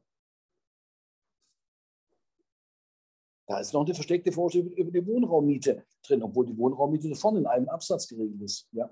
Mietfeld über eingetragene Städte brauchen Sie nicht, es sei denn, Sie machen ähm, Examen in Hamburg. Hamburg, das Tor zur Welt. Da gibt es eingetragene Schiffe. Ja. Hier in Bayern gibt es ein paar Segelbootchen. Ja. Segelbötchen, Segelbötchen heißt es, glaube ich, ja. Auf dem Starnberger See. Dann mag noch der eine oder andere mit seiner Yacht auf dem Starnberger See rumfahren, aber das sind keine eingetragenen Schiffe. Ja. Ähm, gut, weiter. 578 ähm, ähm, B auf einen Vertrag, äh, Verbrauchervertrag, bei dem ähm, der Unternehmer sich verpflichtet, dem Verbraucher digitale Produkte, oh, und streiche ich mal digitale Produkte. Das kann auch Gegenstand eines Mietvertrages sein. Auch eine eigenständige Klasse von Mietverträgen, digitale Produkte. Ähm, schauen Sie mal 579 an. Die Miete für ein Grundstück, unterstreichen Sie Grundstück. Und für bewegliche Sachen, unterstreichen Sie mal bewegliche Sachen. Endlich haben wir mal bewegliche Sachen. Sie mieten bei Sixten Auto. Ja, sagen wir endlich mal bewegliche Sachen. Ähm, ist am Ende der Mietzeit zu entrichten. Ah ja. Ist die Miete nach Zeitabständen so ist sie nach dem Ablauf des einzelnen Zeitabschnitts zu entrichten. Das heißt, sie zahlen bei Six nach der gesetzlichen Regelung erst, wenn sie das Auto wieder zurückbringen. Am Ende der Mietzeit. Ja? Und nicht im Vorhinein. Die Miete für ein Grundstück, unterstreichen Sie mal im Satz 3 das Wort Grundstück, ist, sofern sie nicht nach 14 Seiten bemessen ist, äh, äh, jeweils nach Ablauf eines Kalendervierteljahres am ersten Werktag des folgenden Monats entrichten. Toll, ja. So, und jetzt kommt der Absatz 2. Für Mietverhältnisse über Räume, unterstreichen Sie mal Räume, gilt 556b Absatz 1 entsprechend. Jetzt haben wir unsere Verweisungsnorm. Ja. Ähm, wir haben ja einen Geschäftsraum, und für den gilt 596b Absatz 1 entsprechend, also 596b Absatz 1, wieso ist Schreibtisch nicht mehr? 596b Absatz 1, 579 Absatz 2. Diese ähm, vertragliche Vereinbarung entspricht der gesetzlichen Fälligkeitsregelung. Ja, ist also dann deklaratorischer Hinweis, wenn Sie so wollen, ähm, auf das, was ohnehin Kraftgesetzes gilt. Nur mal zur Erinnerung, Wann kriegt der Prolet seine Kohle? Am Anfang des Monats oder am Ende des Monats? Am Ende des Monats. Und wann muss er die Miete bezahlen? Am Anfang des Monats. Schön, ne? Ja, finde ich auch lustig. Ja, finde ich auch lustig. Vor allen Dingen finde ich lustig, wenn ähm, ähm der ähm, andere Teil der Bourgeoisie nach ähm, getaner Arbeit ähm, über unseren Proleten herfällt in Form des Mietzinses. Finde ich auch lustig. Ja. So haben wir eine lustige bürgerliche Gesellschaft. Wobei die Proleten immer die Arschkarte haben. Ja, gut. Deshalb, durch Arbeit äh, bringt man es hier zunächst. Das kann ich gleich sagen. So, gut. Äh, wir machen mal weiter. Ja, 580a. Bei Mietverhältnis über Grundstücke. Schauen Sie mal 580 Absatz 1 und beschreiben Sie mal das Wort Grundstücke. Jetzt wird's, schauen Sie mal, jetzt haben wir Räume, die keine Geschäftsräume sind, was es gibt. Ähm, unterschreiben Sie mal Räume, die keine Geschäftsräume sind. Frau Araya, was sind Räume, die keine Geschäftsräume sind? Wohnräume dürfen es nicht sein, weil das ist nämlich vorne geregelt. Geschäftsräume? Entschuldigung. Nee, Geschäftsräume. Da steht ja Räume, die keine Geschäftsräume sind. Ach so. Äh, ja, dann äh, Wohnraum? Ja, was? Wohnraum? Nein, Wohnraum ist ja vorne geregelt. Als Modell. Was bleibt jetzt noch übrig? Räume, die keine Geschäftsräume sind. Wohnraum darf es nicht sein, weil dafür gelten ja die 549 FF. Ich weiß es leider nicht. Frau Araya zum Beispiel eine Garage, wenn Sie in der Garage kein Geschäft betreiben.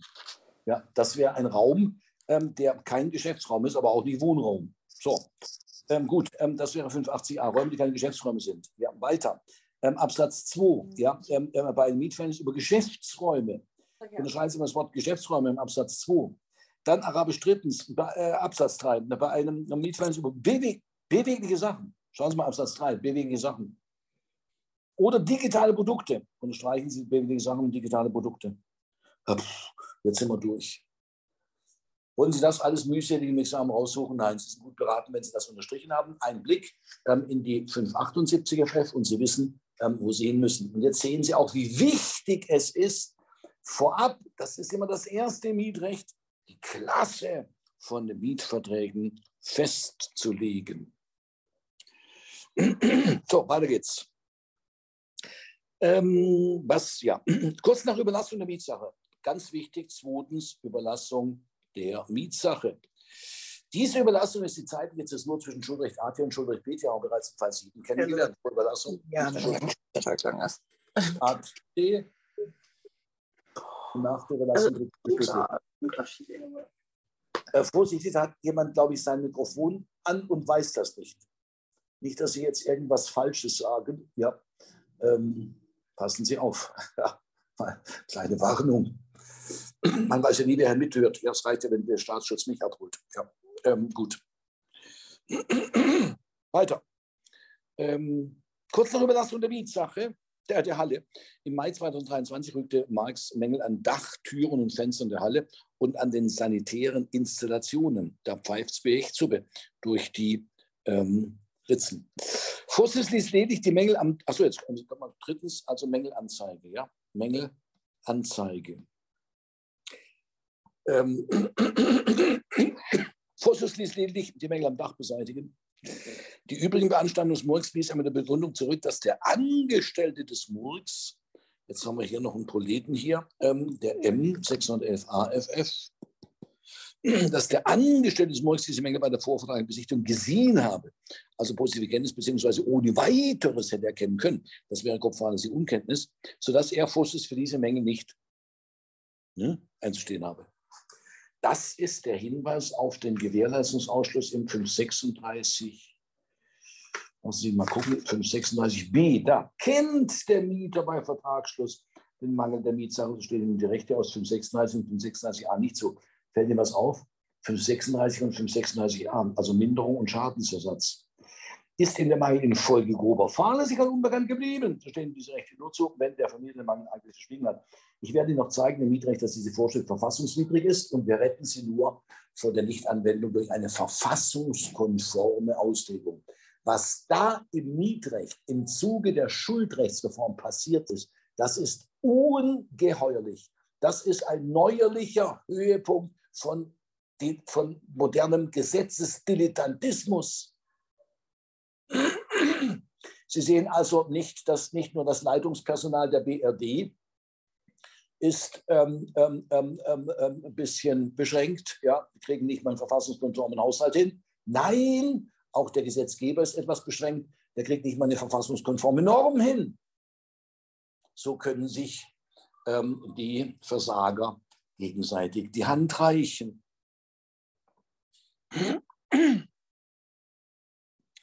wobei ich noch gar nicht geredet habe von der Postbank.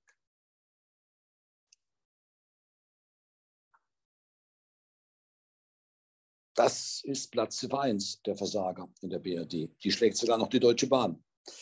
Ähm, ja, irgendwie scheint ähm, doch in letzter Zeit alles schief zu gehen. Ja. Sind Sie mal mit dem Zug gefahren?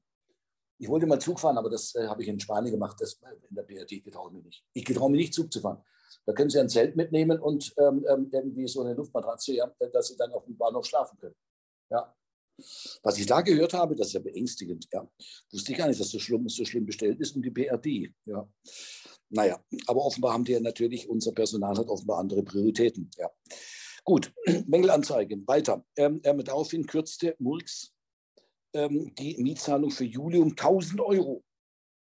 Schauen Sie mal, das wäre ähm, ähm, 1000 ähm, Euro Juli-Miete. 1000 Euro Ju, Ju, Ju, äh, Juli-Miete. Sie müssen gar nicht kürzen. Warum? Das macht das Gesetz für Sie. Schauen Sie für den 36 Absatz 1 an. Hat die Mietsache zurzeit überlassen an den Mietern, äh, Mietern einen Mangel, der ihre Tauglichkeit zum Vertragsgemeindebau aufheben steht während des Mieters solcher Mangel. Achtung, so ist der Mieter für die Zeit, in der die Tauglichkeit aufgehoben ist, von der Entrichtung der Miete befreit. Sensationelle gesetzliche Regelung. Ähm, anders als im Kaufrecht und im Werkvertragsrecht ist die Minderung kein Gestaltungsrecht, das ausgeübt werden muss, damit dann der Anspruch teilweise erlischt. Nein, das ist eine rechtsvernichtende Einwendung. Das heißt, der Mietzinsanspruch erlischt Kraft Gesetzes. Wenn es bei Ihnen durchs Dach tropft, dann können Sie einen Topf aufstellen und sehen, wie mit jedem Tropfen, der in den Topf fällt, sich die Miete um 50 Cent verringert. Können Sie mitzählen quasi. Ja? Setzen sich auf die Couch und zählen mit, wie die Miete sich mindert. Mit jedem Tropfen, für jede fünf Sekunden mindert sich der Mietzinskraftgesetz. Sensationell. Weiter. Ähm, ähm, was? Ähm, so gut. Ähm, ähm und stellte, nachdem auch weitere Mängelbeseitigungsverlangen ohne Erfolg blieben und Berufung auf die Mängel ab August 2023, müsste es natürlich heißen, die Mietzahlung ganz ein. Ja, fünftens Zahlungseinstellung. Und jetzt zeigt dieser Fall genau das, was ich Ihnen geschildert habe. Mein Gott, wenn Sie mindern, ähm, äh, kratzt das den Vermieter, der mit seinen Maklern unten in Südafrika auf Löwenjagd ist? Nein. Aber wenn Sie die Mietzahlung ganz einstellen, den Geldhahn ganz zudrehen, dann werden unsere Vermieter munter. Und jetzt gibt es zwei Konstellationen, wie der ähm, Vermieter auf diese Zahlungseinstellung von Seiten des Mieters ähm, reagiert. Die eine Möglichkeit wäre, der wartet zwei Monate ab und erklärt dem Mieter die fristlose Kündigung. Das haben wir schon gesehen, ja, das ist unglaublich, aber steht so im Gesetz, man soll es nicht für möglich halten.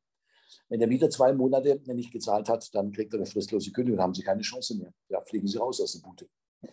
Gut, Das ist die eine Möglichkeit. Dann prüfen Sie den 320 gestützt auf den Mängelbeseitigungsanspruch als verzugshemmende Einrede, Inzident in die Verzugsvoraussetzungen rein. Das werde ich Ihnen mal zeigen im Mietrecht. Die andere Reaktionsmöglichkeit des Vermieters ist die, dass er ähm, am Mietvertrag festhält und den Mieter auf Zahlung des Mietzinses verklagt. Das wird er dann machen, wenn das ein guter Mietvertrag ist mit hoher Miete und er Angst hat, dass er keinen Blöden mehr findet, ähm, der die Bude für diesen ähm, unglaublichen Betrag mietet. Dann wird er klagen auf Zahlung des Mietzinses. Und dann prüfen Sie Paragraph 320 gestützt auf den Mängelbeseitigungsanspruch bei der Durchsetzbarkeit des Anspruchs im Schema entstanden, erloschen, keine Einreden. So, und jetzt schauen wir mal, wie unser Vermieter reagiert auf diese Zahlungseinstellung. Daher ließ Vossius im Oktober 2023 durch seinen Rechtsanwalt beim Landgericht Augsburg, wir haben also Futter drin, Landgericht ist sachliche Zuständigkeit, Augsburg ist örtliche Zuständigkeit, Klage gegen Murks auf Zahlung des rückständigen Mietzins für Juli bis einschließlich Oktober 2023 nebst Verzugszins in Höhe von 9 Prozentpunkten über den Basiszinssatz aus den einzelnen Monatsbeträgen seit dem dritten des jeweiligen Monats. Wie wird das Gericht entscheiden? So, schauen Sie mal, jetzt erhebt er sechstens beim Landgericht Augsburg Klage. Und zwar sind das zwei, Haupt, äh, zwei Anträge, ein Hauptantrag und ein Nebenantrag. Der Hauptantrag lautet auf Zahlung des Mietzinses für, äh, was war das, Juli bis einschließlich Oktober. Ja. Und das andere ist ähm, 9% Verzugszinsen über dem Basiszinssatz. Das sind zwei verschiedene Anträge, damit zwei verschiedene Streitgegenstände. Und damit haben wir eine objektive Klagenhäufung, weil die gleichzeitig geltend gemacht werden, diese beiden Anträge. So, ähm, wie wird das Gericht entscheiden? Jetzt haben wir sogar noch die Chance, ein bisschen ähm, ähm, Vorschriften, mietrechtlich relevante Vorschriften in der ZBO, im GVG ähm, zu erörtern. Naja, erster Teil Ermittlung des Rechtsschutzziels analog 133 BGB. Warum analog 133? Um Gottes Willen, die Klageerhebung ist ja keine Willenserklärung, sondern eine Prozesshandlung. Ja. Aber ähm, den Maßstab des Paragraphen 133, ja, ähm, ähm, den können wir heranziehen, wenn wir Zweifel haben. Ja, ähm, und das würde ich immer dann machen, wenn es irgendwas festzustellen gibt. Ja, wenn es irgendwas festzustellen gibt, es muss jetzt nicht unbedingt riesige Zweifel sein, wie der Antrag lautet inhaltlich, sondern es gibt halt vorab irgendwas festzustellen. Das würde ich nicht in der Vorbemerkung machen, sondern das gehört systematisch zur Ermittlung des Rechtsschutzdienstes. Wir stellen fest, Anzahl, wir haben zwei Anträge. Zweite Frage, Verhältnis, die werden ähm, ähm, nebeneinander geltend gemacht und damit haben wir eine objektive Klagehäufung in Form der kumulativen Klagehäufung.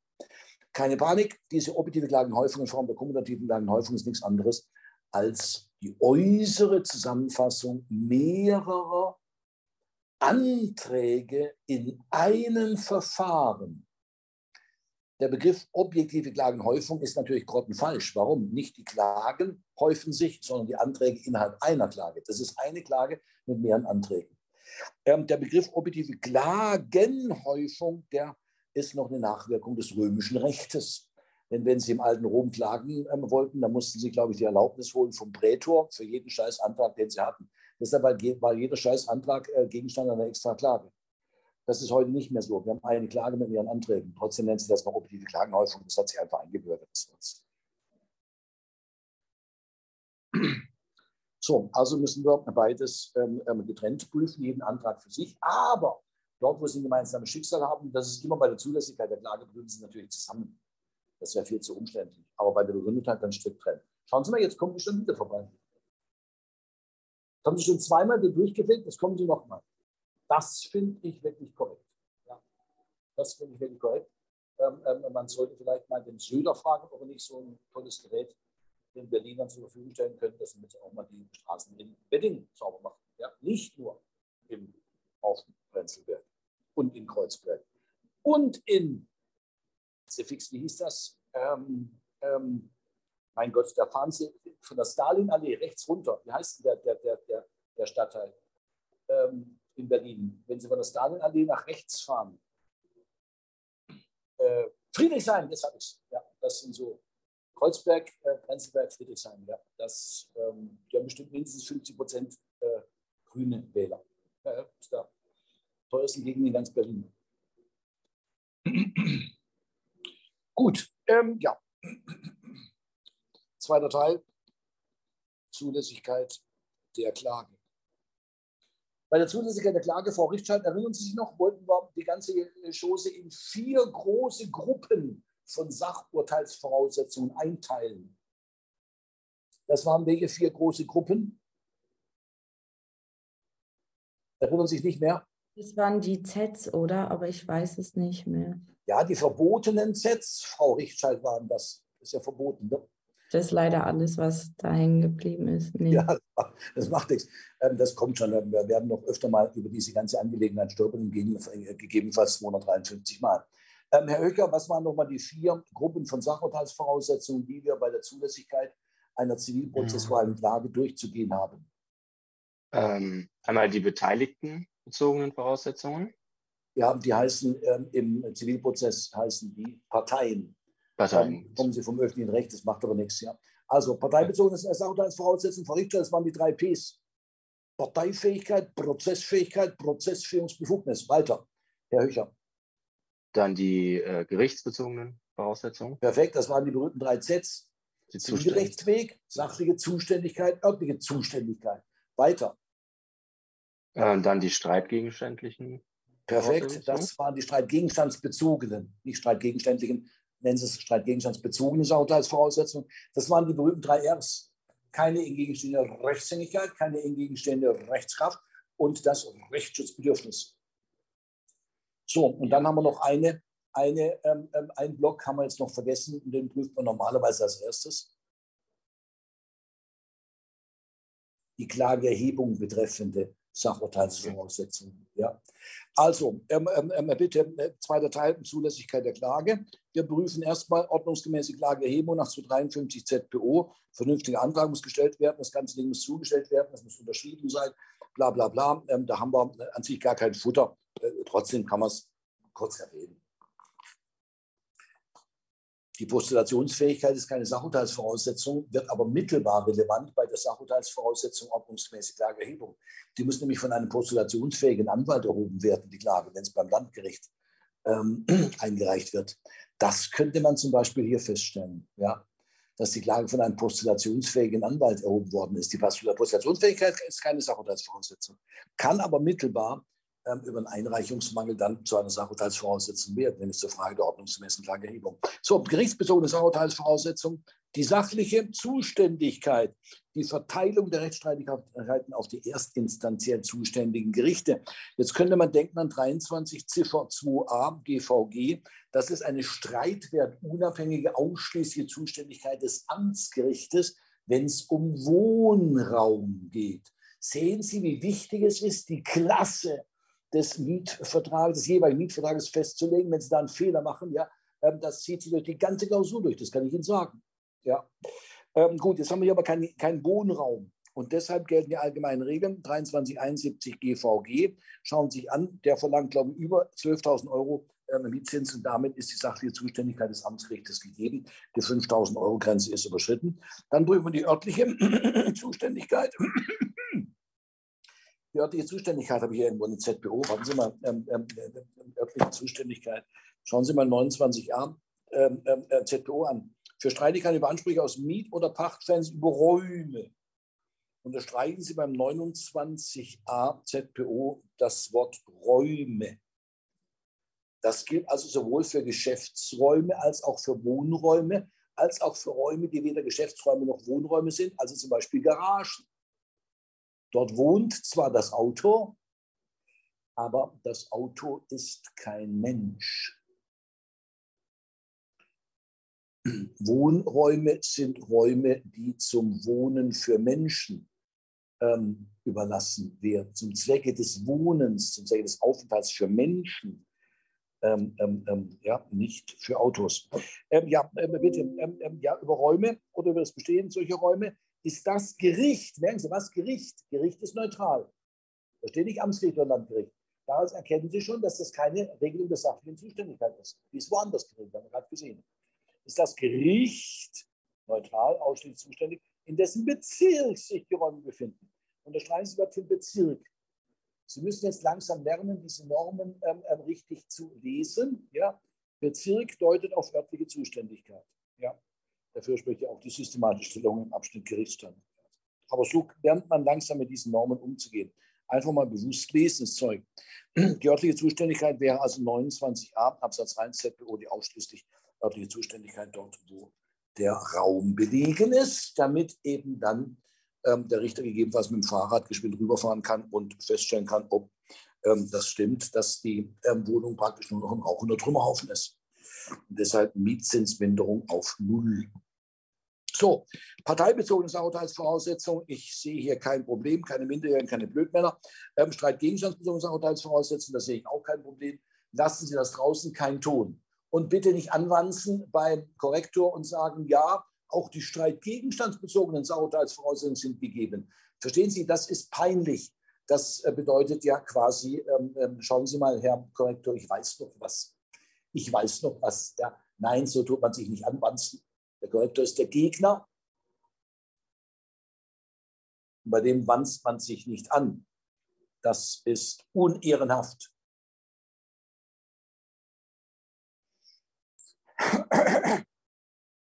In der ZPO gilt der ungeschriebene Grundsatz des prozessordnungsgemäßen Verhaltens der Parteien. Das heißt, wenn nichts drinsteht, dürfen sie nichts problematisieren. Im Zivilrecht habe ich Ihnen gesagt, im Materialrecht ist es anders. Positive Voraussetzungen müssen Sie immer feststellen bei dem Anspruch, gegebenenfalls im Urteil stehen. Negative Voraussetzungen, zum Beispiel Ausschlusstatbestände, prüfen Sie nur, wenn, wenn, wenn Anderspunkte bestehen. Ich mache das manchmal entgegen dieser Regel. Warum? Weil ich Ihnen eben einfach ähm, nochmal das ganze Schema vorführen will. Ja? Aber in der Ausarbeitung selber positiv immer, negativ nie. Und in der ZPO gilt der Grundsatz des prozessordnungsgemäßen Verhalten. So, damit habe ich ähm, drei Grundsätze aufgestellt. Das reicht, mehr brauchen wir nicht zu wissen.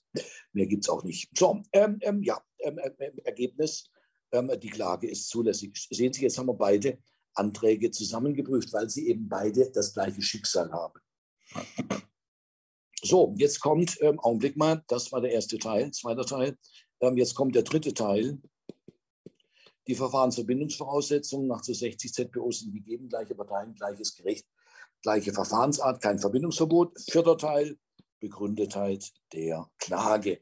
Und spätestens jetzt müssen wir natürlich die ähm, beiden Anträge strikt trennen. Im Hauptantrag auf Zahlung der Miete. Und jetzt sehe ich bei Studenten immer wieder die Formulierung, die Klage ist begründet, wenn er einen Anspruch, äh, wie heißt die überhaupt, wenn der V einen Anspruch gegen K hat auf Zahlung des Mietzinses. Darf man natürlich im ersten Staatsexamen, aber warum ähm, sich was Falsches angewöhnen, wenn man es gleich richtig machen kann? Man sollte den Kopfsatz so formulieren, wie der Richter dann später auch den ähm, Tenor der Entscheidung fasst. Im Hauptantrag zur Aufzahlung der Miete ist die Klage begründet, wenn V von M Zahlung der Miete verlangen kann. Im Tenor steht nämlich dann der Leistungsbefehl. Der Beklagte wird verurteilt, den Kläger 10.000 Euro ähm, zu bezahlen. Ja? Und entsprechend diesem Tenor sollte man den Kopfsatz formulieren. Ja, der V kann von dem M eine Zahlung der Miete verlangen, wenn er einen Anspruch aus 35 Absatz 2 hat. Das ist aber erst der zweite Gedanke. Ja, so, wie prüft man einen Anspruch aus 35.2 durch? Das ist ein Vertrag der Primäranspruch. Also, Herr Gester. Äh, Anspruch entstanden, Anspruch nicht erloschen und keine Einreden. So, und jetzt kommt noch ein weiterer wichtiger Hinweis, den habe ich schon mal in anderem Zusammenhang getätigt. Jetzt wird er relevant. Sollte, ähm, sollten die Parteien eine von 271 Absatz 1